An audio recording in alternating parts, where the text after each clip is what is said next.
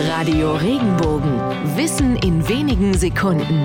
Alltagsfragen leicht erklärt. Warum nennt man das Aufstoßen von Babys eigentlich Bäuerchen? Diese Redensart kommt aus dem Mittelalter, als es noch üblich war, in aller Öffentlichkeit zu schmatzen, rülpsen oder auch einmal einen fahren zu lassen. Doch irgendwann begann man sich vornehmer zu verhalten. Um sich von den groben, ungeschliffenen Bauern abzugrenzen, begannen im 19. Jahrhundert die bürgerlichen Schichten in den Städten Verhaltensweisen von den Adligen abzuschauen. Außer für die Babys wurden diese Körpergeräusche zum Tabu. Um es etwas zu verniedlichen, nannte man die Rülpser der Babys von nun an entschuldigend Bäuerchen, also kleiner Bauer. Denn nur Babys und rüpelhaftes Bauernpack dürfen ungestraft in der Öffentlichkeit rülpsen.